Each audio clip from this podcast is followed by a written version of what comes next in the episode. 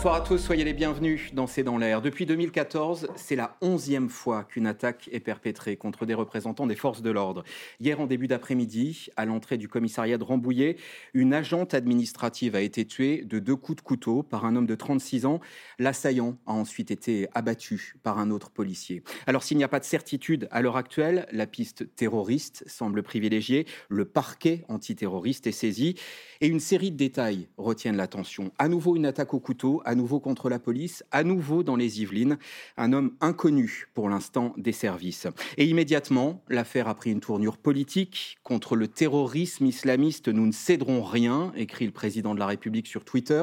Emmanuel Macron est allé voir la famille de la policière tuée aujourd'hui, mais Marine Le Pen en particulier accuse le gouvernement de laxisme. Alors terrorisme, quelle réponse face à la menace? C'est le titre de notre émission ce soir.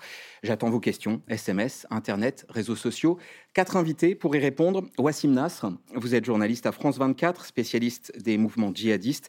Citons ce livre, État islamique, le fait accompli, c'est publié chez Plomb. Christophe Barbier, éditorialiste politique. Votre dernier livre sur un tout autre sujet, Les tyrannies de l'épidémie, c'est publié chez Fayard.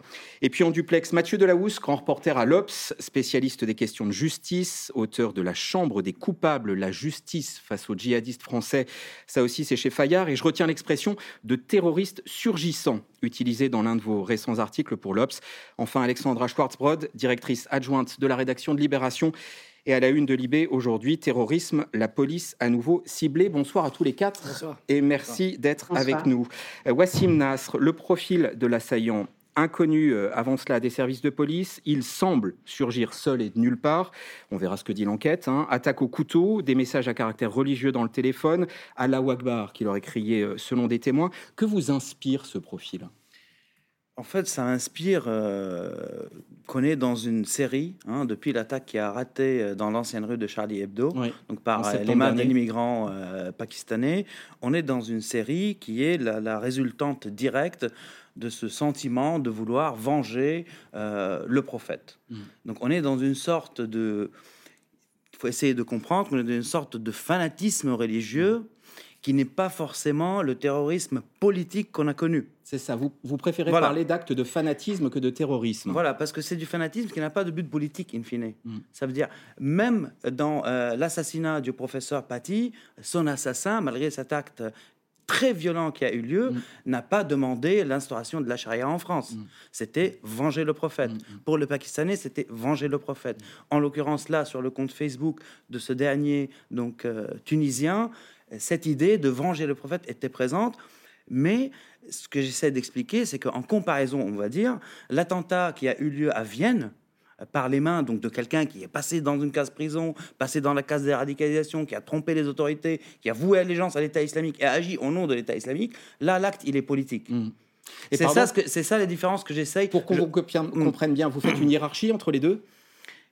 Il faut avoir une hiérarchie de fait parce que tout ne se, ne se vaut pas. Ouais. Hein Donc quand on a un acte qui est, le, qui est qui sa source est le fanatisme religieux, la teinte politique, c'est nous qui décidons de lui donner ou Ouais. pas euh, finalement. Parce que ils auraient pu très bien ces derniers assaillants avoir des revendications politiques, Ouais. que ça soit pour la Syrie, que ça soit pour euh, euh, au nom d'Al-Qaïda, au nom Ouais. de l'État islamique, particulièrement le tueur de- du professeur euh, euh, Paty. Il avait des relations en Syrie, il, aurait pu- il a écrit un testament, et tous ces gens-là, tous ces assaillants-là, ont décidé de même de ne pas donner une teinte politique à leur action, et aucune organisation derrière n'a revendiqué. revendiqué, en tout cas à Ça ce aussi, stade. Voilà, ça Ouais. aussi, c'est euh, c'est important, et il faut faire attention à cette différenciation, parce que, in fine, la France et l'Europe, en général, ils ont oublié le fanatisme religieux Ouais.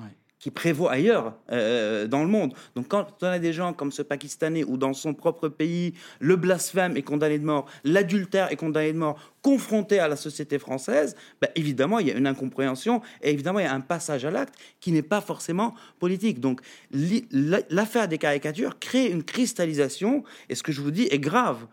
Parce que les services aujourd'hui, au lieu de surveiller juste les djihadistes, on voit le spectre du passage à l'acte qui s'élargit aujourd'hui à des gens qui ne sont pas forcément politisés dans des actions terroristes telles qu'on les connaît. Mais c'est important de faire la, différenciation pour pouvoir, le bon diagnostic, pour pouvoir, pouvoir trouver les bonnes réponses. On ne peut pas traiter, et je terminerai là-dessus, le départ d'un Français de deuxième génération, aller se battre en Syrie, puis revenir fin un 13 novembre, comme l'attaque au couteau d'un primo arrivant qui vient d'arriver sur le sol français. Ce n'est pas la même chose. Mathieu Delahousse, Wassim Nasr faisait référence à, l'attentat contre les anciens locaux de Charlie Hebdo. Ça rappelle aussi l'attentat à la basilique de Nice. C'est un petit peu le même procédé?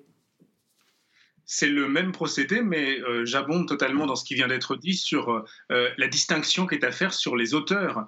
Euh, voilà plusieurs mois maintenant que la France n'a pas connu des attentats commis par des gens qui soient connus des services, et c'est une distinction euh, qui est absolument hallucinante si on se place à la façon dont on luttait contre le terrorisme il y a encore euh, cinq ans, où les gens étaient fichés, suivis depuis longtemps. Il suffit de, se souvenir euh, des frères Kouachi. Mm. Le dernier attentat qui a été commis en France par quelqu'un de fiché remonte à mars 2019. C'était à l'intérieur d'un établissement pénitentiaire, celui de Condé-sur-Sarthe. Mais tous ceux qui ont ce sont des gens qui ne sont pas fichés, d'où l'expression qu'on avait employée dans l'Obs des, surgissants, c'est-à-dire des gens qui n'ont pas casier judiciaire, qui ne sont pas connus euh, des services de renseignement et qui, pour certains d'entre eux, euh, alors c'est pas le cas pour l'assassin de Samuel Paty le 16 octobre à Conflans-Sainte-Honorine, puisqu'il avait une abondante euh, logorée sur les réseaux sociaux, mais aujourd'hui, dans le cas qui nous préoccupe, il n'y avait même pas de signalement pharos, d'après ce qu'on dit, il y avait simplement des anachides, c'est-à-dire des, sortes de versets et de, poèmes qui sont lus et, mêlés bien souvent de façon confuse à la, à la propagande. Donc ces surgissants euh, arrivent sans aucune base de connaissance de la part des services de renseignement et de la justice. Et ça rend le travail d'une complexité absolue dans la mesure où, effectivement, il faut soit euh, surveiller euh, tout le monde, soit s'axer sur d'autres points de, de, surveillance. Mais il est vrai que dans les attentats déjoués récemment, le profil très classique depuis mars 2019 désormais, ce sont des gens pas connus, pas fichés, passant à l'action de façon très spontanée. Il y a un cas très inédit qui est intervenu il y a peu, mais peut-être qu'on en parlera, c'est la tentative d'attentat à Béziers avec une jeune femme qui, elle, en revanche, euh, avait, euh, dans un mélange euh, de, propagande islamiste et de signes nazis, envisagé pour le week-end de Pâques une attaque contre une église. Et vous parliez de la, plateforme Pharos, c'est la plateforme de signalement sur Internet. Mathieu Dallos, qu'est-ce qui se passe maintenant là pour l'enquête? Comment elle va se dérouler? L'assaillant a été tué, donc par définition, il ne peut plus parler, on ne peut plus rien tirer de lui. Comment se passe l'enquête maintenant?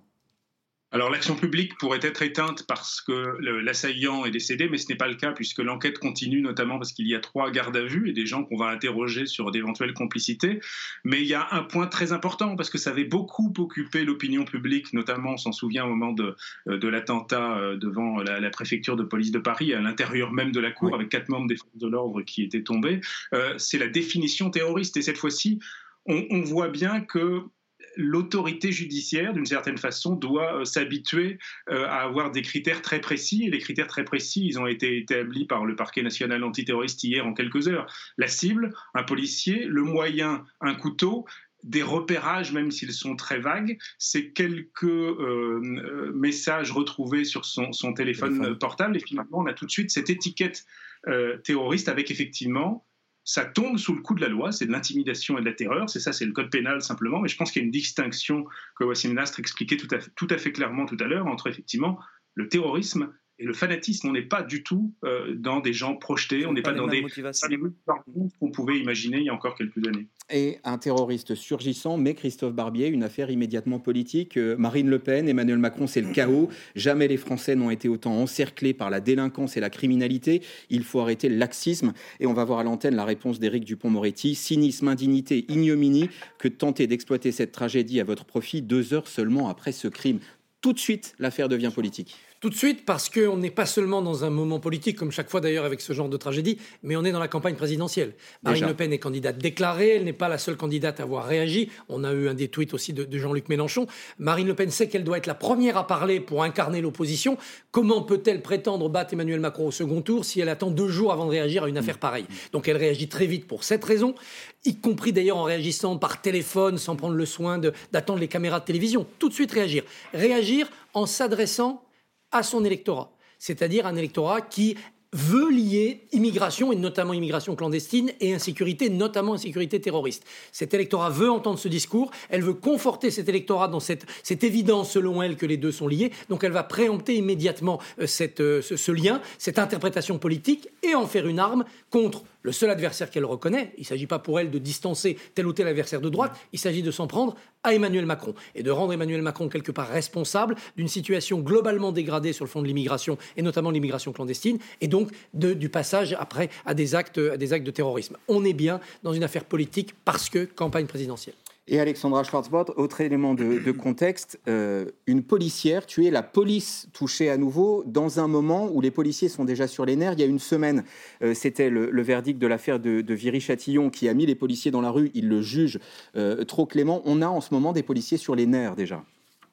Oui, alors avant, je vais répondre à cette question, mais je voulais juste rajouter une petite chose par rapport à ce qui a été dit sur le, profil euh, de l'attaquant.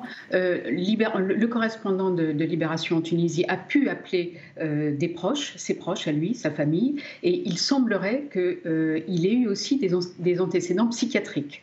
Euh, donc, ce qui pourrait aussi, euh, finalement, c'est pas la première fois que ça arrive, hein, où, le fanatisme se mêle aussi euh, à des désordres psychiatriques. Donc, je pense que ça, il va falloir, il va falloir le suivre très, très. L'enquête va dire l'exact, l'exactitude de ces, antécédents, quelle, est, quelle en est l'ampleur, mais c'est un élément, je pense, important. La police, oui, bien sûr, il faut, il, faut, voir la séquence qui vient de, de se dérouler depuis plusieurs années, hein, avec euh, euh, la séquence des gilets jaunes, des grèves, euh, les attaques terroristes.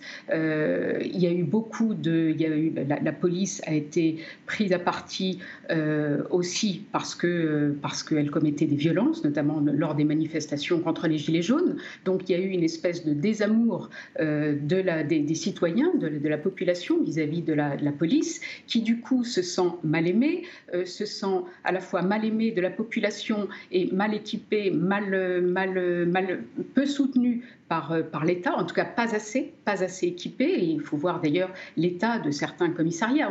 On, va revenir peut-être sur ce commissariat de Rambouillet qui manifestement euh, n'était pas, euh, pas protégé comme, comme il aurait dû l'être, puisqu'il n'y avait personne pour garder la porte, l'entrée de ce commissariat, alors que normalement il y a un policier en faction devant la porte du commissariat. Donc voilà, c'est un ensemble de choses. la goutte d'eau sans doute pour les forces de police. a été mm. en effet le verdict rendu la semaine dernière euh, sur l'affaire du Viry-Châtillon, où ils ont eu l'impression euh, que les, coupables de ces attaques n'étaient pas assez sanctionnés. Donc il y a un climat, il y a un climat dans la police qui n'est pas bon. Euh, ils se sentent mal aimés et mal équipés. Et, c'est vrai qu'il suffirait de quelques affaires comme, comme celle-ci, quelques tragédies comme celle-ci, pour, pour que ça puisse exploser. Et ça fait quelques pistes de questions pour la suite de notre émission. D'abord, le rappel des faits. Il était donc autour de 14h30 hier quand Stéphanie, maman de deux filles de 13 et 18 ans, a été tuée de deux coups de couteau par Jamel Gorchen dans l'entrée du commissariat de Rambouillet. L'un de ses collègues a tué l'assaillant. Rappel des faits avec Laura Rado et Ilana Azenko. La paisible ville de Rambouillet s'est réveillée sous le choc. Toute la journée, des habitants sont venus se recueillir, déposer des fleurs devant le commissariat où Stéphanie M a été assassinée. Depuis hier, euh, euh, moi je suis pas bien. Enfin, c'est horrible, voilà. Surtout pour cette maman euh, de deux enfants, voilà. Puis cette policière, enfin, qui sont là pour nous, nous, protéger. C'est Rambouillet, mais c'est pour soutenir aussi bah, tous les policiers de, bah, de France. Hein. Il, faut, il faut les soutenir. Présent ce matin, l'un des collègues de la victime. Il peine encore à réaliser. Pourquoi elle? Je comprends pas quoi. Je dirais, on était dans le même bureau, on travaillait dans le même bureau. Le matin, à midi, quand je suis parti, je lui ai souhaité bonnes vacances parce qu'elle était en congé la semaine prochaine. Et euh, dire que je la reverrai plus, je sais pas, ça. Je suis triste, quoi. Je veux dire, je suis. Voilà, quoi. Je peux. Mais j'ai très mal, quoi. La scène d'horreur n'a duré qu'une poignée de secondes. À 14h30, alors qu'elle regagne son poste à l'accueil du commissariat, Stéphanie M est poignardée au cou. Elle décède sur place peu après. Cette fonctionnaire administrative, âgée de 49 ans, était mère de deux enfants. Le président de la République a rendu ce matin visite à sa famille endeuillée après un hommage hier sur Twitter. Elle était policière. Stéphanie a été tuée dans son commissariat de Rambouillet, sur les terres déjà meurtries des Yvelines. Du combat engagé contre le terrorisme islamiste, nous ne céderons rien. Un engagement et une émotion témoignés également par le Premier ministre sur les lieux de l'attaque hier dans l'après-midi. Mes premières pensées vont à la famille de cette fonctionnaire et à tous ses proches. Je me suis rendu immédiatement sur place avec Gérald Darmanin, ministre de l'Intérieur, pour apporter euh, tout notre soutien aux policiers et fonctionnaires du commissariat de Rambouillet, comme vous l'imaginez, très durement éprouvés par ces faits. L'auteur des faits, Jamel G., un Tunisien de 36 ans, exerçait la profession de chauffeur-livreur. Arrivé en France en 2009, il avait obtenu un titre de séjour d'un an en décembre dernier. Selon des témoins, il a crié Allahu Akbar avant d'être abattu par l'un des brigadiers. Une enquête a été ouverte par le parquet national antiterroriste. Les raisons de cette saisine sont les suivantes. En premier, le déroulement même des faits, qui comprend des éléments de repérage. Également, la réalisation des faits, les modalités même du crime, la personne de la victime, mais aussi les propos tenus par l'auteur au moment de la réalisation des faits. L'assaillant a-t-il bénéficié de complicité? Son père ainsi que deux hommes qui l'ont hébergé sont toujours en garde à vue. Plusieurs perquisitions ont été menées, notamment au domicile du terroriste, qui n'était pas fiché ni connu de la justice. Dans la foulée de cet assassinat, Marine Le Pen a fustigé le laxisme du gouvernement. Jamais les Français n'ont été autant encerclés par la délinquance et par la criminalité. Quand M. Macron choisit M. Dupont-Moretti qui vient dire qu'il est le ministre des détenus. Alors on a la tonalité de ce gouvernement. Ce gouvernement exprime lui-même et assume lui-même sa politique laxiste. Pour le garde des Sceaux, visé par ces critiques, Marine Le Pen se rend coupable de récupération politique. Toujours des mensonges et des phrases tronquées. Quel cynisme, quelle indignité, quelle ignominie que de tenter d'exploiter cette tragédie à votre profit deux heures seulement après ce crime. Les circonstances appellent aussi à de la décence. Les forces de l'ordre, une nouvelle fois la cible du terrorisme. À l'appel de Gérald Darmanin, la sécurité doit être renforcée aux abords des commissariats et gendarmeries de France. Christophe Barbier, pour, euh, pour faire suite à ce que vous disiez tout à l'heure, Marine Le Pen, est-ce qu'elle gagne un seul électeur dans cette histoire? Ok, elle marque son terrain auprès de son électorat. Est-ce qu'elle gagne un seul électeur? Elle conforte déjà cet électorat. Quand on regarde la détermination du vote, c'est-à-dire les gens qui pensent voter pour un candidat, et ceux qui sont sûrs de voter pour un candidat. Cette certitude de vote, elle est à 80% pour Marine Le Pen, c'est pas 100%, elle est à 60% pour euh, Emmanuel Macron. Donc oui, elle a un électorat déjà très motivé, mais un électorat, ça se nourrit. Si elle fait l'impasse sur cet événement pour parler à son électorat, pour laisser croire que ce n'est pas si grave, ou en tout cas qu'il n'y a pas de lien à faire avec l'immigration, elle ne gagne peut-être pas d'électeurs en le disant, mais elle en perd en ne le disant pas. Par ailleurs, elle peut laisser la porte ouverte à quelqu'un qui viendrait tenir le même discours qu'elle, plus vite et plus fort qu'elle. On peut penser à Nicolas Dupont-Aignan, mm. qui est la concurrence sur ces terrains-là, mais aussi, avec d'autres mots, d'autres raisonnements, à Xavier Bertrand, qui a commencé sa candidature présidentielle en demandant 50 ans de peine de sûreté pour tous ceux qui sont condamnés pour, terrorisme, et récemment en expliquant que pour atteinte aux forces de l'ordre, il fallait des peines planchées. Donc elle sait bien qu'elle euh, ne doit pas laisser le moindre espace de territoire à d'éventuels concurrents. Et d'ailleurs, un projet de loi euh, est en, est en préparation, on en parlera un peu, un peu plus tard. Euh, revenons sur l'enquête, Wassim mm. Nasr. On est typiquement dans le terrorisme low cost dont on parle depuis plusieurs mois maintenant? Mais moi, je dirais qu'on est dans le, fanatisme low cost. Hein. Fanatisme Parce low que terrorisme, il faut. Il y a, écoutez, juste pour être clair, tout djihadiste est fanatique. Mais tout fanatique n'est pas djihadiste. Parce qu'un djihadiste a des buts politiques contre la France, contre une intervention française, ici ou ailleurs. Et tous les fanatiques, leur fanatisme ne se, ne se décline pas en pratiques religieuses rigoristes. Hein, euh, qu'on se comprenne bien. Clair. Donc un fanatique, euh, c'est quelqu'un qui peut euh, fumer toute la journée, boire de l'alcool et se sent insulté parce qu'on a insulté son prophète et un beau jour se dire je vais venger le prophète. Donc ça, c'est ce que c'est ce que j'essaye d'expliquer et c'est ce qui élargit le spectre au-delà des mouvances djihadistes. Et les mouvances djihadistes, évidemment, elles vont profiter de ça parce qu'elles vont dire regardez, le commun des musulmans passe à l'acte pour défendre le prophète. Donc après, c'est aux autorités française et occidentale par ailleurs, de faire le tri et de faire la part des choses sans inonder les parquets antiterroristes par des petites affaires comme ça, sans réseau. Regardez toutes les affaires depuis l'attaque du Pakistan jusqu'à aujourd'hui on n'a pas de réseau, on n'a pas d'armement, on n'a pas de planification, on n'a pas de revendication. C'est la notion de réseau qui est en train de disparaître. Ma question portait sur le low cost aussi. Mm. Un, c'est la notion de réseau qui est en train de disparaître. Et deux, ces attaques à l'arme blanche de plus en plus fréquentes. On a vu des attaques à l'arme blanche qui, là, sont des attaques terroristes revendiquées, aux Yvelines aussi. Le couple de policiers de Magnanville.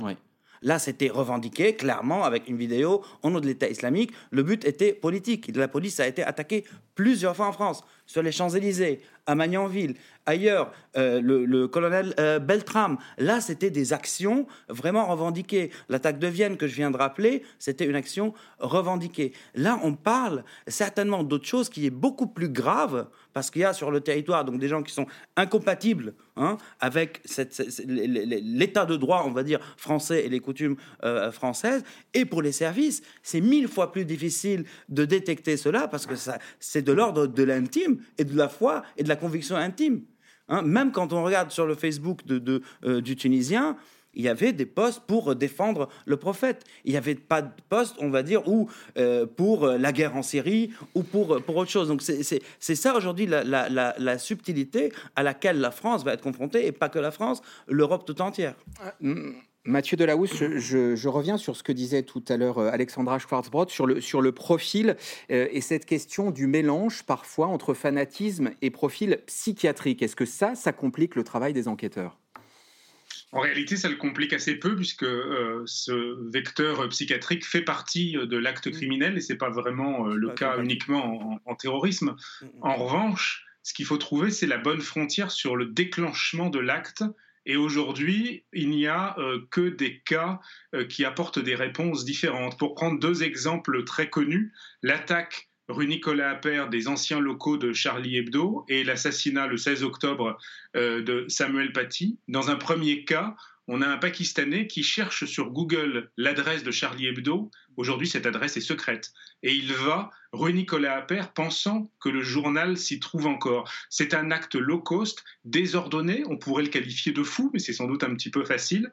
De l'autre côté, on a Anzorov euh, qui, euh, dans la région euh, entend parler de Samuel Paty par les réseaux sociaux et en quelques jours seulement, malgré des alertes données par l'éducation nationale, va structurer une action criminelle sur plusieurs jours avec des complicités de circonstances et un noyau de, de complicités plus, plus établis qui sont des Tchétchènes qui le savaient radicaliser, qui l'ont soutenu, y compris avec un, un achat de couteau. Donc, ce que j'essaie d'expliquer, c'est qu'avec ces deux exemples très opposés, qui sont deux troubles à l'ordre public extrêmement forts, on a des apparences de folie, mais euh, en réalité, c'est plus de la destructuration de l'acte terroriste organisé qui ne répond plus effectivement au canon euh, de, l'État islamique et, de l'armée que celui-ci voulait mettre en place, mais c'est plus du désordre que de la folie.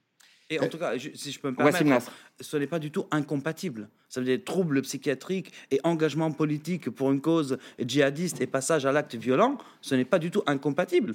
Donc ça, justement, euh, à chaque fois, on essayait des fois de dire ah oui, peut-être qu'ils ont des problèmes psychologiques, etc. Mais ça les dédouane nullement. C'est des gens responsables qui prennent leurs décisions en toute leur âme et conscience de passer à l'acte au nom de leur cause. Il n'y a pas d'abolition du, Donc du ce n'est pas, ce, voilà, ce n'est pas, ce n'est pas euh, contradictoire, on va dire. Et je voudrais revenir sur, sur cette euh, disparition des réseaux, en quelque sorte, Mathieu de Delahousse, euh, euh, vous parliez d'Amzorov. Euh, il n'a pas agi totalement seul. Hein. Un des premiers messages qu'il passe après avoir tué Samuel Paty, c'est pour un homme qui était dans la zone irako-syrienne. On a l'impression que ces hommes sont seuls. En réalité, ils, le sont rarement tout à fait. Ils le sont rarement tout à fait, mais là aussi, il y a une évolution qui s'est déroulée sur un laps de temps qui est très court à, mm. l'échelle de l'histoire qui est la nôtre. il y a encore cinq ans, euh, des jeunes filles prévoyaient de mettre une bombe dans une 607 Peugeot devant l'église Notre-Dame. Ils étaient télécommandés par Rachid Kassim en Syrie, quasiment à la minute près. Exemple repris pour une tentative d'attentat contre le casino de Paris. Tout ça, ça n'existe plus de façon très structurée.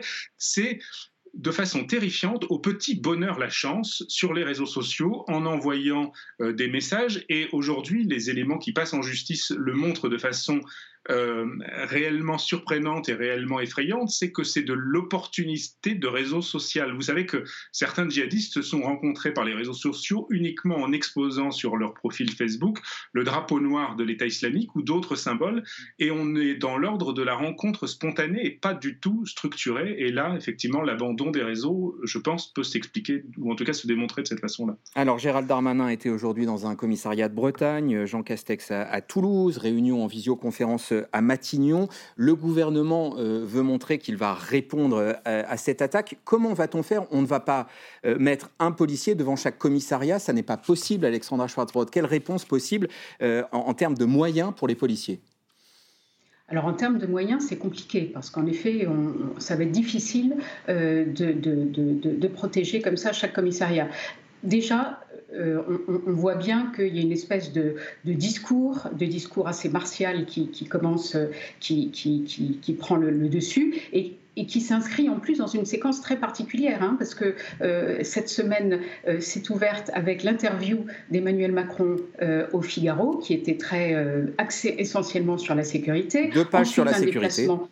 Absolument, un déplacement dans les quartiers. Le lendemain, Jean Castex est allé visiter un centre pénitentiaire. On voit bien que euh, Emmanuel Macron veut lancer sa campagne sur le domaine de la sécurité pour justement se retrouver sur le même terrain que Marine Le Pen et essayer de euh, rallier euh, de possibles sympathisants de, de, Xavier Bertrand. Donc, ça va continuer. Je pense que là, ça va être le grand sujet de l'année qui vient jusqu'à l'élection présidentielle.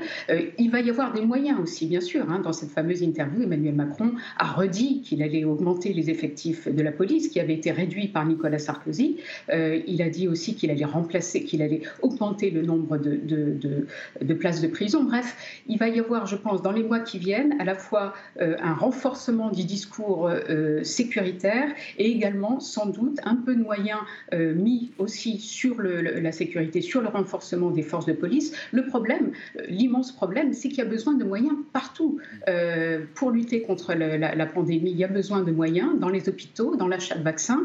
Euh, pour, euh, on, l'a bien vu aussi dans l'éducation nationale, c'est pareil. Euh, donc le gouvernement ne pourra pas faire de miracle dans, ce domaine-là, parce qu'il il y a d'énormes besoins partout, notamment à cause de la pandémie. Christophe Barbier, il y a un détail éminemment politique, éminemment explosif dans le, le parcours de l'assaillant de Rambouillet. Arrivé en situation irrégulière euh, en 2009, régularisé dix ans plus tard. Euh, petit 1, est-ce que c'est un cas atypique, ce délai de dix ans? Et forcément, la question sera posée sur le thème pourquoi n'a-t-il pas été expulsé? Ce n'est pas un cas euh, si atypique. Il y a beaucoup de, clandestins qui, par définition, évidemment, sont discrets et qui, après de nombreuses années de présence, euh, tentent une régularisation en faisant eux-mêmes une démarche administrative, prouvant qu'ils n'ont pas été condamnés, qu'ils se sont bien comportés, qu'ils ont un emploi stable, un logement et souvent qu'ils ont fondé une famille. C'est d'ailleurs parfois par ces liens créés qu'ils peuvent accéder non seulement à la régularisation, mais plus tard éventuellement à la naturalisation. Il y a aussi de temps à autre, généralement quand les gouvernements de gauche sont au pouvoir, des initiatives pour dire bon, on régularise tous ceux qui remplissent un certain nombre de conditions, notamment de durée à condition évidemment de ne pas avoir été condamné pendant cette présence. Là, il faudra faire exactement le détail du parcours de cet individu. On apprend que son père était apparemment un ouvrier, totalement intégré, alternant mm. entre le sud de la France et la Tunisie. Est-ce que ce jeune homme, quand il était jeune, est venu en France pour rejoindre son père qui avait des activités professionnelles? Est-ce que c'est plutôt l'inverse? Est-ce qu'il y a eu des tentatives de, régularisation presque par regroupement familial Il faudra vraiment regarder le détail mm. administratif de cette régularisation.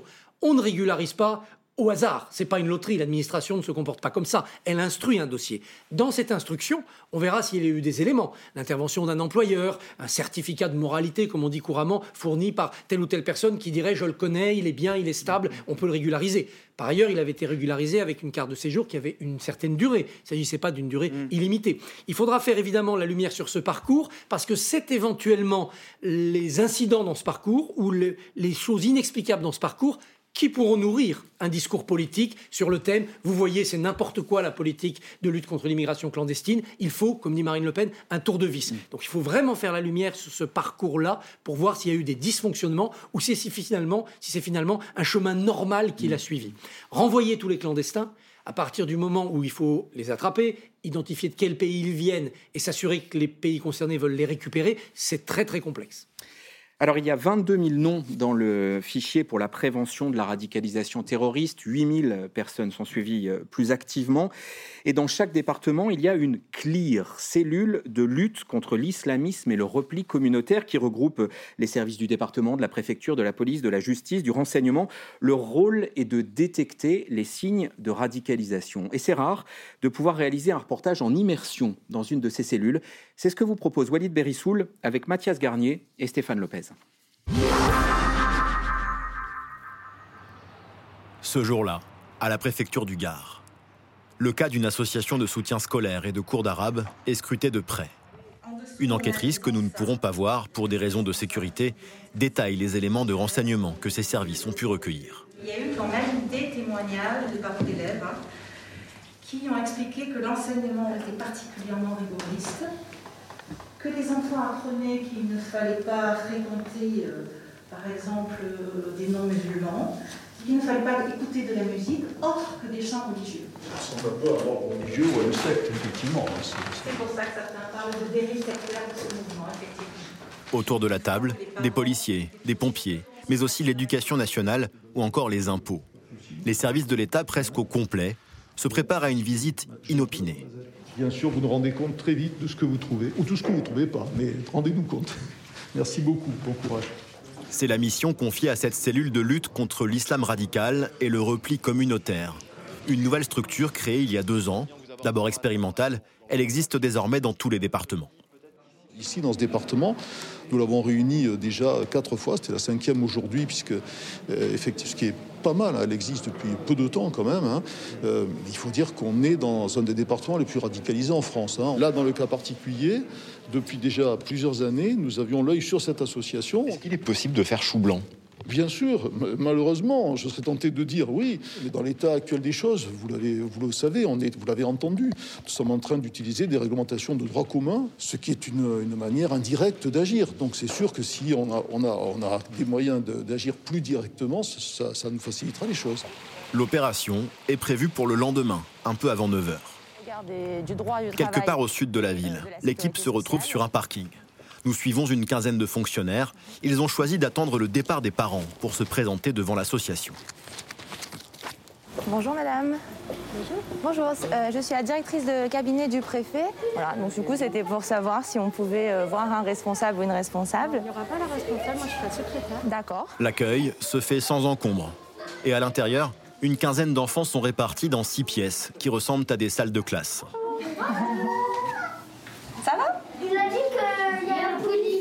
c'est pas la police, c'est la préfecture.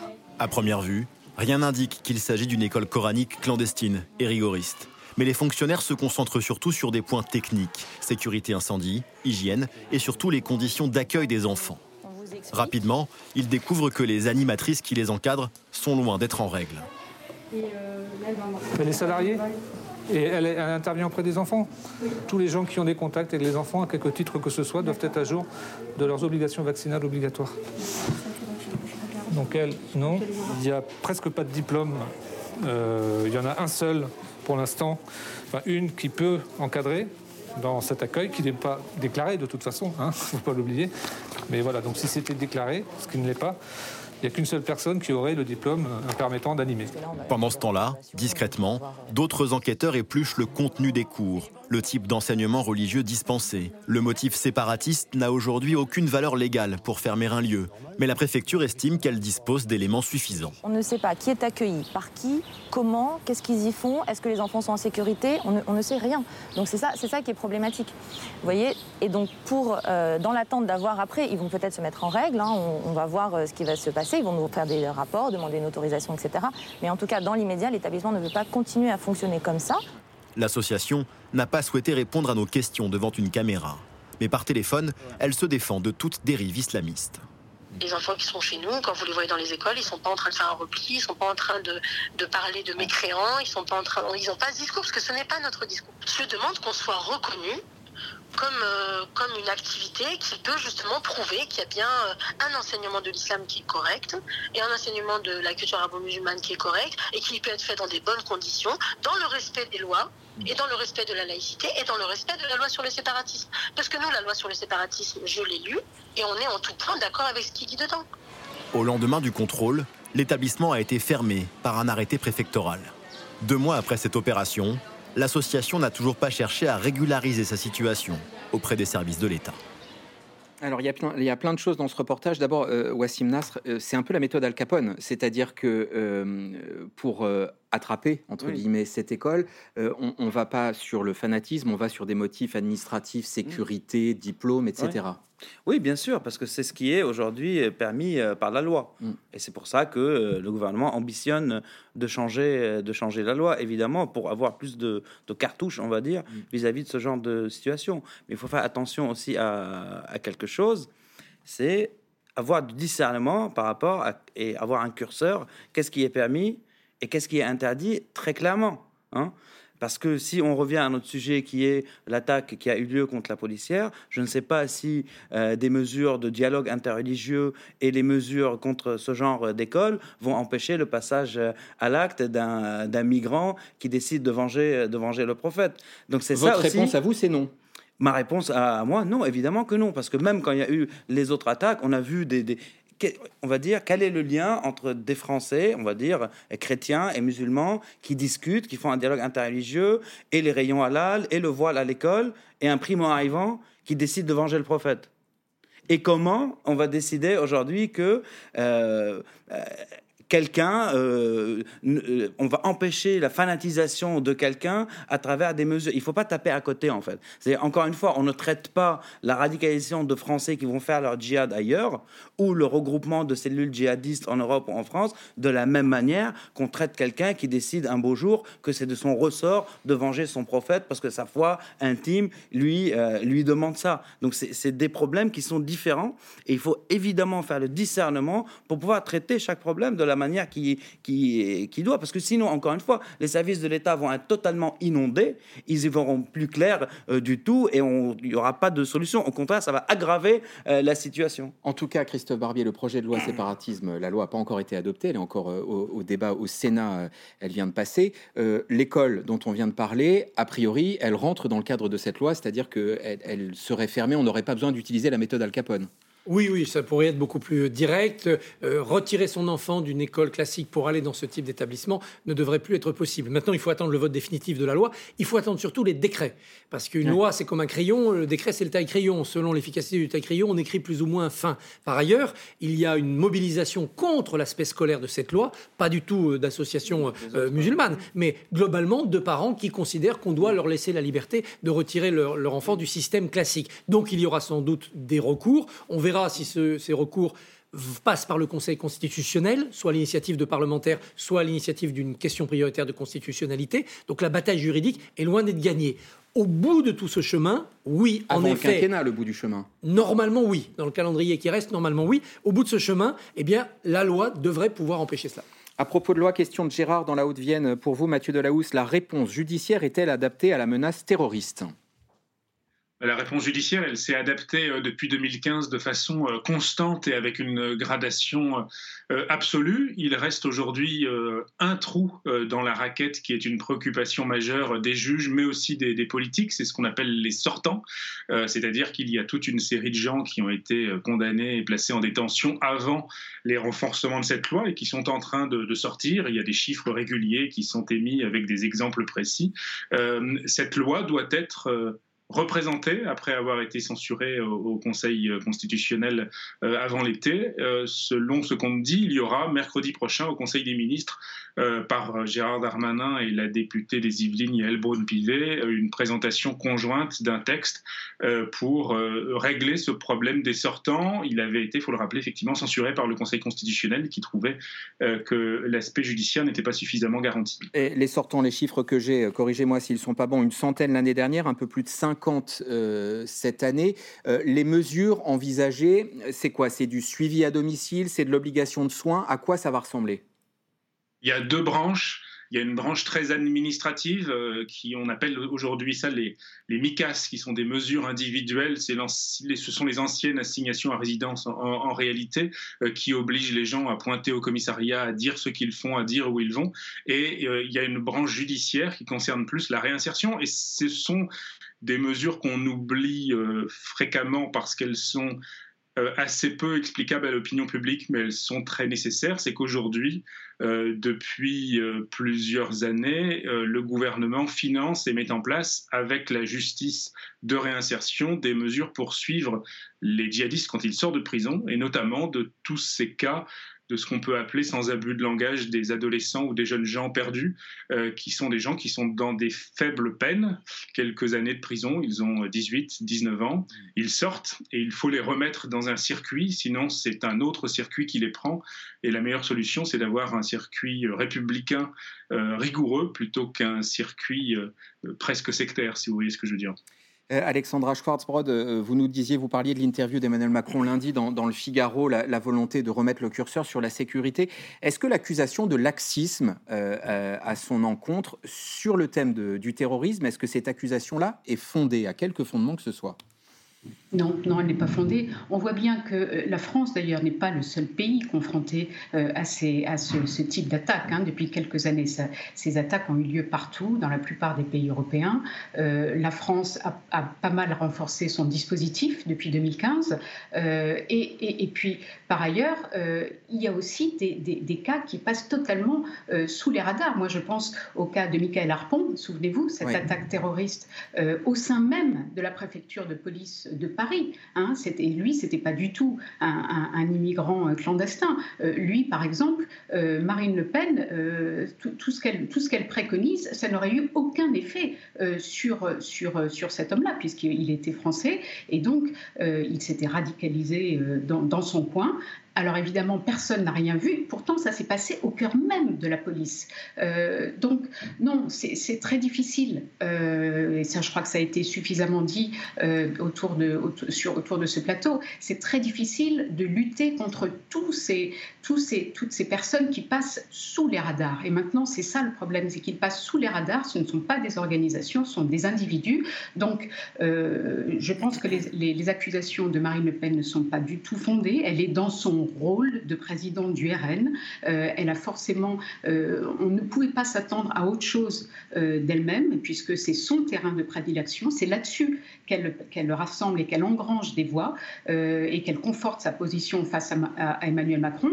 Donc, on va avoir droit à ce genre de, discours martial à chaque fois qu'il y aura, enfin j'espère qu'il y en aura le moins possible, mais on va y avoir droit très souvent dans l'année qui vient. Quelle réponse politique? On a parlé euh, de loi, de, juridique. Quelle réponse politique apporter euh, à des attaques comme celle d'hier, Christophe Barbier? En amont et en aval de la loi, il y a deux choses. En aval, il y a les moyens. Euh, on l'a vu à travers la sécurisation des commissaires, des commissariats ou tout simplement des, policiers. C'est pas simple. C'est pas simple de trouver les moyens financiers, budgétaires, techniques pour sécuriser vite et être convaincant, surtout face à ces nouvelles formes d'attaque. En amont, il y a la philosophie politique. Pour le gouvernement actuel, elle a été clairement énoncée par Emmanuel Macron au discours des Mureaux. C'était le 2 octobre dernier, c'est-à-dire deux semaines avant l'assassinat de Samuel Paty et donc avant les événements qui nous emmènent jusqu'à aujourd'hui. Cette philosophie politique, elle ne peut avoir un effet sur l'électorat que si elle est amorcée. Clairement, ça a été le cas, précocement. Ça n'a pas été le cas. Emmanuel Macron a donné l'impression, dans les trois premières années de son quinquennat, de repousser sans cesse ce choix philosophique, ce discours. Ce jour-là, il a nommé, nommé euh, le séparatisme islamiste comme l'ennemi. Donc il est allé au bout d'un discours, d'un vocabulaire qui était attendu depuis longtemps, parce que ses partisans, autant que ses ennemis, trouvaient qu'il était un peu flou. Mais encore faut-il convaincre le public qu'on est convaincu de cela que l'électorat se dise oui, il dit ça parce qu'il le croit profondément et depuis longtemps. Emmanuel Macron aura du mal à éviter, d'ici la présidentielle, une accusation, si ce n'est d'insincérité, du moins de conviction tardive. Alors c'est vrai que les, convertis les plus récents sont parfois les plus zélés, mais euh, dans son cas, il va devoir pour combattre Marine Le Pen, mais surtout pour éviter le surgissement d'un candidat de droite qui le supplanterait au second tour, il va devoir continuer à revenir régulièrement sur ce terrain. Euh, Wassim Nasr, à propos de menaces contre la police, il y a deux types de menaces au fond euh, en ce moment. Il y a celles qu'on a vues à l'œuvre hier euh, à Rambouillet, et puis il y a les menaces dans les quartiers populaires, les, violences contre les forces de l'ordre, les intimidations du type photo affichées dans les halls d'immeubles. c'est deux choses différentes a priori. est-ce qu'il y a des connexions entre les deux, ou est-ce que c'est vraiment deux types de menaces radicalement différents? Je pense que c'est radicalement, radicalement différent d'un côté, c'est défier l'autorité, on va dire, Et d'un autre côté, il y a une revendication politique qui est attaquer un symbole régalien. Mm. Donc c'est deux choses complètement, complètement euh, différentes. Mm. Hein. Après, il, faut, il, faut, il ne faut pas tout mélanger parce que la criminalité euh, de tous les jours n'a pas de revendication politique non plus. Hein. Donc ça reste de la criminalité à laquelle la police fait face tous les jours, tous les jours, tous les jours. Mm-hmm. Mais quand ils sont ciblés en tant que policiers, quand l'armée aussi est ciblée en tant qu'armée, là on rentre dans l'ordre du, euh, politique. Hein. Et comme disait une de mes connaissances concernant les, cartels en Amérique du Sud, il m'a dit le jour où les cartels en Amérique du Sud auront une conscience politique, donc qui dépasse leur, leur criminalité, euh, l'État islamique, ce sera de la gnognotte en gros, pour parler euh, évidemment. Et voilà, donc il ne faut, pas, il faut pas tout mélanger parce que tout n'est pas mélangeable en tout cas. Alors on a largement euh, parlé jusque-là de la menace endogène intérieure, mais évidemment des zones à l'étranger sont surveillées de près, la zone irako-syrienne, le Pakistan, le Sahel, le terrorisme international. État de la menace avec Mathieu Lignot et Mathias Garnier. Fusillade dans les rues, il y a quelques semaines au Mozambique. L'armée fait face à plusieurs centaines de djihadistes. Ces combattants ont fait allégeance au groupe État islamique. Ces images de propagande les montrent lors de leur conquête de la ville de Palma, au nord du pays. Les djihadistes auraient tué une dizaine de personnes. Des civils, des policiers et des militaires. L'armée mozambicaine est rapidement débordée. Il s'agit d'une manœuvre visant à permettre à nos troupes de s'infiltrer dans les zones que nous avons indiquées comme étant occupées. Depuis, l'armée a repris le contrôle de la ville. Mais cette attaque témoigne de la montée en puissance de ce groupe djihadiste dans la région depuis 2017. Le continent africain voit depuis des années le développement de mouvements terroristes islamistes. On retrouve des djihadistes dans une dizaine de pays, au Mozambique, en Somalie, en République démocratique du Congo, autour du lac Tchad ou encore au Sahel. La plupart ont prêté allégeance à l'organisation État islamique ou à Al-Qaïda. Ce n'est pas un hasard selon ce chercheur. On se souvient euh, souvent euh, pas assez que Oussama Ben Laden euh, était au Soudan dans les années 1990. La Somalie a été un foyer très très ancien depuis la fin des années 90, début des années 2000 d'implantation de, groupes djihadistes. Et à partir de là, ils ont développé des réseaux qui se sont densifiés au fur et à mesure du temps. La lutte contre le terrorisme, un défi sécuritaire et politique. Par exemple au Niger, les djihadistes ont tué plus de 300 personnes depuis le début de l'année. Alors pour sa prise de fonction, le nouveau président en fait sa priorité. Depuis janvier dernier, il se livre à des massacres de civils innocents à grande échelle, commettant à l'occasion des vrais crimes de guerre. Le terrorisme est un vrai malheur pour notre pays. La France lutte depuis 2013 contre les djihadistes au Sahel avec la force militaire Barkhane. Son état-major est basé ici, à N'Djamena, la capitale du Tchad. Alors mardi dernier, quand Idriss Déby, le président tchadien, meurt, Emmanuel Macron est le seul président européen à se rendre aux obsèques de son principal allié dans la région. La France ne laissera jamais personne ne remettre en cause et ne laissera jamais personne menacer, ni aujourd'hui, ni demain, la stabilité et l'intégrité du Tchad. La transition aura ce rôle à jouer. La stabilité, l'inclusion, le dialogue, la transition démocratique. Et nous sommes et serons à vos côtés.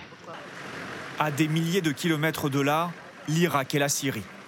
Le califat de l'État islamique a disparu, mais Daesh reste actif. Des réseaux clandestins sont régulièrement démantelés, comme ici dans le camp de réfugiés d'Alol en Syrie. Coup de filet le mois dernier, avec 53 arrestations. Nous avons saisi de nombreux téléphones et des ordinateurs qui contenaient des informations sur les cellules terroristes on a effectivement euh, euh, une, réorganisation qui a pris du temps, c'est toujours, euh, toujours le cas après une, grande défaite et après des, pertes humaines importantes, mais qui aujourd'hui leur permettent de se réimplanter, notamment dans des zones mal contrôlées par les États irakiens et syriens. Dans cette guerre mondiale contre le terrorisme djihadiste, une page va bientôt se tourner, celle de la guerre en Afghanistan. L'armée américaine va retirer ses dernières troupes le 11 septembre prochain, 20 ans jour pour jour après les attentats d'Al-Qaïda contre les États-Unis. Euh, on va prendre dans l'ordre le Tchad. Pour le sujet qui nous intéresse Mm. euh, ce soir, Wassim Nasr, la mort d'Idriss Déby, ça change quoi? Il est trop tôt pour voir si ça va changer quelque chose vraiment sur le terrain, euh, parce qu'apparemment, bon, son fils a pris les rênes, la France euh, le soutient, et le Tchad, même si l'armée, c'est une petite armée, on va dire, elle était très active euh, aux côtés de la France depuis Serval. D'ailleurs, le fils de Déby qu'on a vu a combattu, euh, a combattu au Mali Serval, euh, en aujourd'hui 2013, Barkhane. aujourd'hui Barkhane, donc on va dire en Opération 2013. antiterroriste Et Idriss. Déby, ce qu'il faut essayer d'imaginer, à part ça, il a un contentieux donc ancien et réel avec les djihadistes. Par exemple, lui-même euh, avait annoncé ou revendiqué la mort euh, d'Abou Zaid euh, parce qu'il il considérait que c'est quelque chose. Abou Zaid, donc c'est un chef d'AQMI.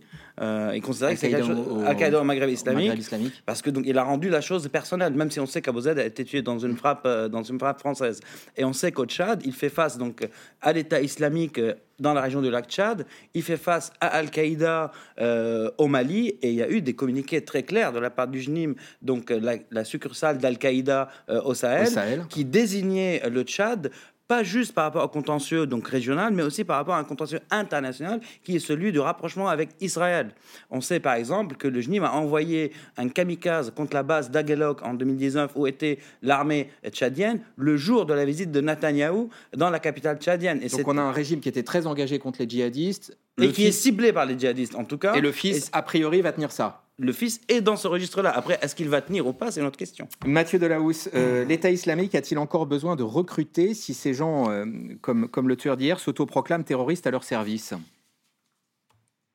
Le mythe du, du califat existe toujours euh, chez les djihadistes, mais il n'y a plus d'endroits physiques dans lesquels euh, ils peuvent se rendre. Les victoires militaires de, de la coalition en Syrie ayant changé totalement cette zone en particulier. Mais c'est vrai que euh, c'est un terrain qui est peu euh, exprimé par les djihadistes qui passent en jugement ces dernières années, mais qui est davantage mis en avant par plusieurs chercheurs comme Hugo Micheron, par exemple, qui mettent en avant que, paradoxalement, malgré la tension de, de l'actualité terroriste qui nous occupe, on est dans une période, euh, paradoxalement, de décroissance. Il n'y a plus aujourd'hui de terrain euh, de repli euh, et de désir de califat de la part des djihadistes français qui voudraient euh, s'y rendre. Et d'après ces thèses, ils seraient en quelque sorte en attente aujourd'hui euh, de, de lendemain d'une nouvelle zone euh, d'atterrissage, entre guillemets, pour pouvoir recréer euh, une nouvelle bataille. Euh, Ça veut dire que euh, l'hypothèse d'attaque pilotée depuis l'étranger, c'est une hypothèse faible aujourd'hui? Elle existe encore. euh, Il y a, euh, mais je pense que mon confrère répondra plus euh, complètement sur ce sujet puisqu'il a sorti des informations très récemment sur, sur cet aspect. Encore un djihadiste niçois notamment qui se retrouve sur le terrain et qui pourrait éventuellement télécommander ou attirer des djihadistes français, mais c'est une crainte qui est en tout cas présente dans les services de renseignement intérieur aujourd'hui. Je pense qu'il voit à quoi je fais allusion. En un mot, Oui. Wassim Nasr, et puis on fait circuler la parole. Oui, évidemment, c'est un risque qui existe euh, aujourd'hui, euh, mais matériellement, il n'est pas possible parce que l'État islamique n'est plus ce qu'il était. Et en l'occurrence, dans la zone d'Idlib, parce que je pense que Mathieu fait allu- allusion à cela, il y a beaucoup encore de djihadistes français, mais ils n'ont pas de capacité. Je, préfère ne pas donner de chiffres, mais voilà, beaucoup avec leur famille en tout cas, Euh, et beaucoup sont emprisonnés par le groupe qui tient Idlib aujourd'hui, Hayat Tahrir qui essaie de changer son image, donc en réglant quelques conflits. Euh, celui des otages occidentaux, il l'a réglé. Il essaie de régler celui des combattants étrangers. On sait qu'Omar Homsen, par exemple, le fameux prédicateur de l'histoire, est dans les prisons de HTS aujourd'hui. Des femmes aussi françaises et d'autres djihadistes français proches d'Al-Qaïda, HTS a décidé de les emprisonner, sachant que HTS est l'ancienne filiale d'Al-Qaïda en Syrie. Donc ça, il ne faut pas aussi, euh, aussi l'oublier. Donc on rentre dans un jeu un peu plus, un peu, Interne. un peu plus complexe. Ouais. Et par rapport à l'attractivité du territoire, il n'y a, a pas d'égal au Levant. Parce que le Levant, il y a une dimension eschatologique qui n'existe pas ailleurs. Il y a la facilité du passage par la, par la Turquie. C'est plus le cas. La Turquie a construit un mur, pour faire court. Euh, HTS tient Idlib. Les Kurdes tiennent l'autre partie de la frontière avec la, la coalition. Et aujourd'hui, les terrains où il y a une constitution d'un territoire comme le lac Tchad et à moindre mesure le Sahel ou à moindre mesure la RDC ou le Mozambique ne sont pas attractifs pour les Occidentaux. Et moins accessible en tout cas. Un pays qu'on n'a pas encore cité, Christophe Barbier, Pakistan. Euh, très important pour notre sujet de ce soir. Pakistan, euh, euh, vaste mouvement anti-français en ce moment, toujours les caricatures de Mahomet, l'ambassadeur menacé d'expulsion, la consigne donnée aux Français de quitter le pays parce que c'est dangereux, un parti radical menace de s'en prendre aux Français. Voilà, on, on, est exactement dans cette thèse de quelle information circule et jusqu'où ça peut aller en France. quoi. C'est une situation très inquiétante qui, en plus, euh, touche la France par ricochet, puisqu'il y a un enjeu intérieur au Pakistan. Ce mouvement anti-français essaye de tordre le bras du pouvoir en place en leur disant si vous ne faites pas ce qu'on vous demande, si vous n'expulsez pas l'ambassadeur de France, si vous ne rentrez pas dans une logique de rupture avec la France, nous continuerons et nous pouvons vous menacer vous. Alors, à qui va céder le, pouvoir en place. Euh, Jean-Yves Le Drian s'est montré particulièrement inquiet puisqu'il a justement incité les Français à quitter provisoirement, disait-il, le Pakistan. On sait que la diplomatie peut, en sous-main, euh, calmer les choses, faire pression aussi sur le pouvoir pakistanais pour qu'il règle le problème. Mais on se retrouve dans une situation où des enjeux de politique intérieure prennent la France comme instrument, voire comme otage. on a eu ça avec Erdogan, qui a joué son propre jeu interne à la Turquie ou interne à un bassin euh, musulman quand il avait des avantages à pousser et il a désigné la France comme ennemi parce que ça le servait dans ce jeu-là. On a là maintenant la même chose au Pakistan. Ce n'est pas la première fois, hein. ça fait plusieurs mois qu'il y a de manière régulière ces poussées anti-françaises. Et, on voit aussi comment des affaires internes à la France, comme Charlie Hebdo, les caricatures, ont un retentissement international Alors, et impactent la diplomatie française. C'est précisément la question que j'allais poser à Alexandra mmh. Schwarzbrod. Euh, avec euh, cette interview euh, d'Emmanuel Macron, je crois que c'était à Al Jazeera, essayant de convaincre mmh. la France n'est pas contre l'islam. Est-ce que ce message-là, il a réussi à le faire passer? Oui, je pense. Enfin, euh, ça dépend où. Vous avez vu euh, comment euh, Erdogan a réagi il y a quelques mois quand il s'est agi de, de, renvoyer, de ne pas accepter les, imams détachés, dont certains, dont beaucoup étaient turcs. Et Erdogan a réagi très vigoureusement contre Emmanuel Macron, l'accusant justement d'être contre l'islam. donc, oui, je pense qu'en France, ce discours est passé. À l'étranger, est-ce qu'il est, est, qu'il est, suffisamment passé? C'est pas évident. Je voulais juste rajouter une précision. le fils d'Idriss Déby, le fils d'Idriss Déby, Mahamat Idriss Déby, donc euh, n'a aucune légitimité autre que celle d'être euh, le fils de son père et d'être à la tête et de diriger la garde présidentielle euh, qui, qui, possède les armes lourdes. Donc c'est quelqu'un de puissant, mais qui pour l'heure n'a aucune légitimité. Donc il n'est pas évident que il va réussir à, asseoir, euh, à, asseoir, totalement son pouvoir, ce qui risque d'être quand même compliqué euh, pour la France et pour Emmanuel Macron, puisque, euh, comme vous l'avez bien, bien rappelé, ce, le Tchad est un pays clé pour justement dans la lutte contre le djihadisme au Sahel, qui est une zone traversée, totalement bouleversée par, par, par ces, ces, luttes intestines. Et donc, ça va être très difficile pour la France de, de, de s'en sortir la tête haute euh, dans cette région. Allez, nous en revenons à présent à vos questions. Et ce message de Sylvie Loire-Atlantique, toutes mes sincères condoléances à la famille et aux collègues de cette jeune femme. Euh, autre question, face à des radicalisés isolés, passant à l'acte spontanément, existe-t-il des mesures efficaces de prévention? demande Eric dans le Pas-de-Calais, Mathieu Delahousse. La réponse est forcément euh, non en, termes de prévention euh, générale. Euh, malgré tout, dans le projet de loi qui doit être présenté la semaine prochaine, il y aura sans doute des mesures très techniques, notamment de surveillance des réseaux sociaux, des algorithmes qui font partie d'une loi qui s'appelle la loi SILT. C'est un peu technique, pardon, mais qui avait été mise en place il y a quelques temps et qui a fait et sur lequel il y aura des des surveillances. L'affaire Paty euh, a fait déjà l'objet d'un amendement dans l'affaire loi séparatiste.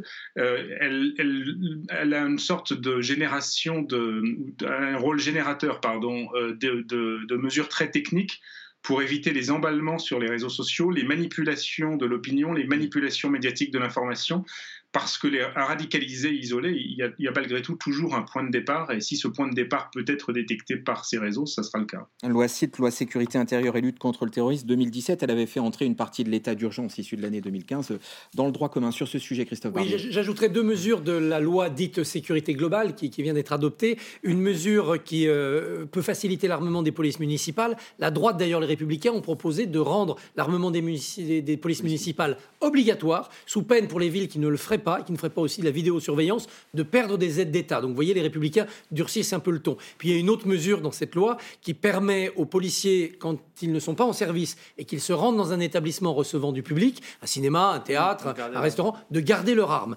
pour qu'en cas de, surgissement d'un terroriste, eh bien, il y ait éventuellement dans la salle, dans la foule, dans le public, quelqu'un euh, d'armé. Euh, c'est ce qu'on a appelé beaucoup l'amendement Bataclan. Mm. Euh, rappelons-nous qu'à l'époque aussi de ces événements, Donald Trump avait dit Ah, bah si, comme aux États-Unis, l'armement était plus libre en France, ça ne se serait pas passé comme ça. Donc, vous voyez, on va dans cette pente-là. Et dans la série Prévention, Mathieu Delahousse, est-ce qu'on a progressé dans la connaissance du passage à l'acte, sur le mécanisme du passage à l'acte? C'est aujourd'hui le principal travail qui est mené à chaque fois qu'il y a un acte terroriste ou une tentative d'acte terroriste en France, euh, sous l'égide notamment du coordinateur du renseignement national à l'Élysée. Tous les intervenants se réunissent pour savoir qu'est-ce qui a pu euh, être provoqué. L'affaire Samuel Paty, encore une fois, est un cas euh, terrifiant dans l'enchaînement qui peut se produire entre une polémique très locale, une polémique qui enfle sur les réseaux sociaux et un passage à l'acte.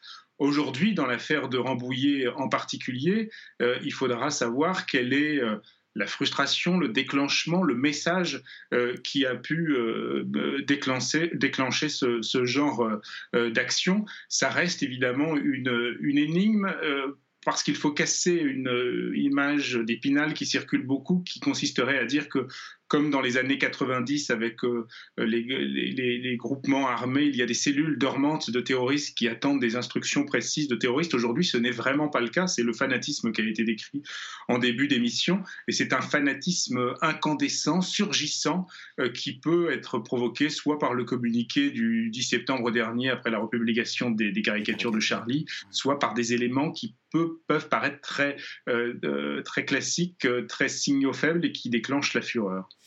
Alexandra Schwarzbott, question de Pierre. Quand j'étais môme, un gardien, voire deux, étaient en faction devant chaque commissariat. Tout cela est-il fini?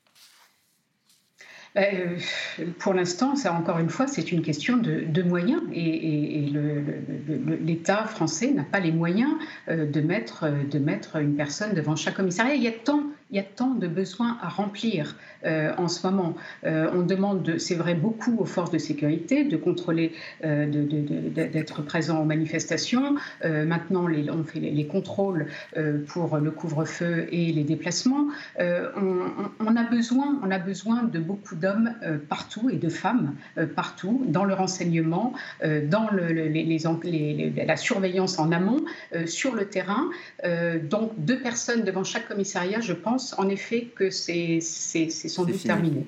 Question de Chantal pour l'auteur des tyrannies de l'épidémie, Christophe Barbier. Avec la crise sanitaire et économique, la France n'a-t-elle pas négligé la menace terroriste en la faisant passer au second plan? C'est sûr qu'on ne peut pas demander à la fois aux policiers de vérifier qu'on a des attestations, euh, euh, de, s'occuper de sécuriser des établissements, de, euh, et, en plus, après, de, lutter contre le, le, terrorisme surgissant. Là encore, on bute rapidement sur des, sur des moyens. Par ailleurs, ce type d'événement a une résonance politique, la tragédie terroriste, encore accru quand ça touche une population qui est déjà dans la morosité, pour ne pas dire la dépression collective, à cause mm. d'une année en grande partie consacrée au, confinement et à la lutte contre la pandémie. Wassim Nasr est-il prévu de renforcer les cellules antiterroristes en hommes et moyens technologiques pour plus d'efficacité? Question de Jean-Pierre. Bah, en tout cas, c'est le cas, hein, parce que les, autorités s'adaptent euh, d'une manière euh, continue, avec des nouvelles lois, avec de nouveaux moyens. Aujourd'hui, la France... on a assez de moyens aujourd'hui? Oui, évidemment. On, évidemment, parce que regardez, comme l'a rappelé Mathieu euh, tout à l'heure, à chaque fois qu'il y a une cellule qui essaye de se constituer, elle est cassée. Hein. Il n'y a pas eu de constitution d'équipe. Hein. Le dernier, la dernière équipe de taille qui aurait pu faire des gros dégâts, c'est l'équipe de Reda Cricket. Elle était euh, tuée à, avant euh, le passage, euh, le passage à l'acte. Après, prévenir des actes de fanatiques pour, euh, qui veulent venger le prophète, on pouvait mettre tous les moyens du monde et mettre tous les services dessus, ça, ça n'aboutira pas. Reda Cricket, juste rappelez-nous où c'était. Reda Cricket, donc c'était un, djihadiste dans les rangs de l'État islamique qui avait conçu une cellule avec fabrication d'explosifs, armes, gros arsenal. Ça aurait pu faire un 13 novembre bis. Donc d'où ce que je vous disais tout à l'heure, il faut faire attention à ne pas noyer les services antiterroristes et la justice antiterroriste dans des milliers et des milliers d'affaires, de petites attaques, euh, de, même mal s'il y a mort d'homme, parce que ça va les noyer et ça va les empêcher de voir les attaques qui pourraient surgir de manière beaucoup plus professionnelle, entre guillemets, avec beaucoup plus de dégâts. Mathieu Delahousse, la menace terroriste sur le sol français, au fond, a-t-elle augmenté ou reculé ces derniers temps? Alors, je ne sais pas ce que notre téléspectateur met ces derniers temps, mais est-ce qu'elle augmente ou est-ce qu'elle recule? J'ai peur d'être indécent en répondant de façon statistique et en disant qu'elle recule, mais les années 2015 ont été tellement terrifiantes en nombre de décès et en nombre de blessés, et euh, les années euh, suivantes euh, beaucoup plus importantes en termes d'actes de faible intensité, mais également d'actes extrêmement meurtriers, mais n'atteignant pas évidemment le, carnage terrifiant du 13 novembre, qu'on est dans un recul global euh, du nombre de victimes du, terrorisme en France, mais c'est une statistique qui est encore une fois presque indécente à prononcer et qui encore une fois ne répond pas à la question. Moi, je dirais davantage que euh, est dans un changement total euh, d'action. 13 novembre, des soldats de l'État islamique projetés de façon organisée aujourd'hui acte de fanatisme qualifié de terrorisme par le code pénal, désordonné, faisant des dégâts terrifiants et un dégât, euh, un trouble à l'ordre public qu'on ne cesse de résumer depuis. Mais la perception, ce qui est aussi compliqué, et c'est là le travail des politiques et peut-être des journalistes, c'est expliquer pour essayer d'avoir une perception plus juste. Parce qu'aujourd'hui, la perception est la même.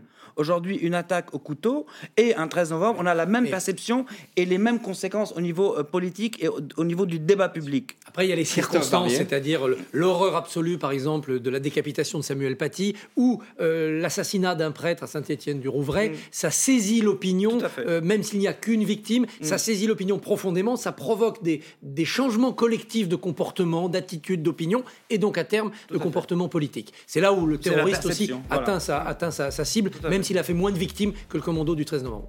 Violence, attentat, où est la société apaisée promise par le chef de l'État, nous demande Gérard dans les Bouches du Rhône, Alexandra Schwartzbrod la société apaisée, on voit bien, euh, on voit bien que c'est aussi ce que, ce que réclame euh, euh, Marine Le Pen. Mais peut-être pour, pour, pour l'instant, on en est loin. Hein. Pour l'instant, on en est loin. Et, pour diverses raisons, et notamment parce que, comme l'a rappelé Christophe Barbier, on vit dans. Là, on vient, on vient de passer une année très difficile. tout le monde est à cran, on le voit bien. Tout le monde est à cran. il n'y a, plus. Le débat devient très difficile. On, on, se saute vite à la gorge pour diverses raisons. Mais peut-être pour terminer euh, sur, une note, sur une note un peu positive, on parle beaucoup des attentats qui ont lieu, des attaques qui ont lieu. Il y a aussi beaucoup d'attaques euh, et d'attentats qui sont démantelés en amont, et cela, on n'en entend pas souvent parler. Eh ben, on restera sur cette... On restera sur cette note positive. Merci beaucoup à vous. Merci à tous les quatre d'avoir participé à cette émission de C'est dans l'air. Très bon week-end sur France 5. Vous retrouvez Axel de Tarlet lundi.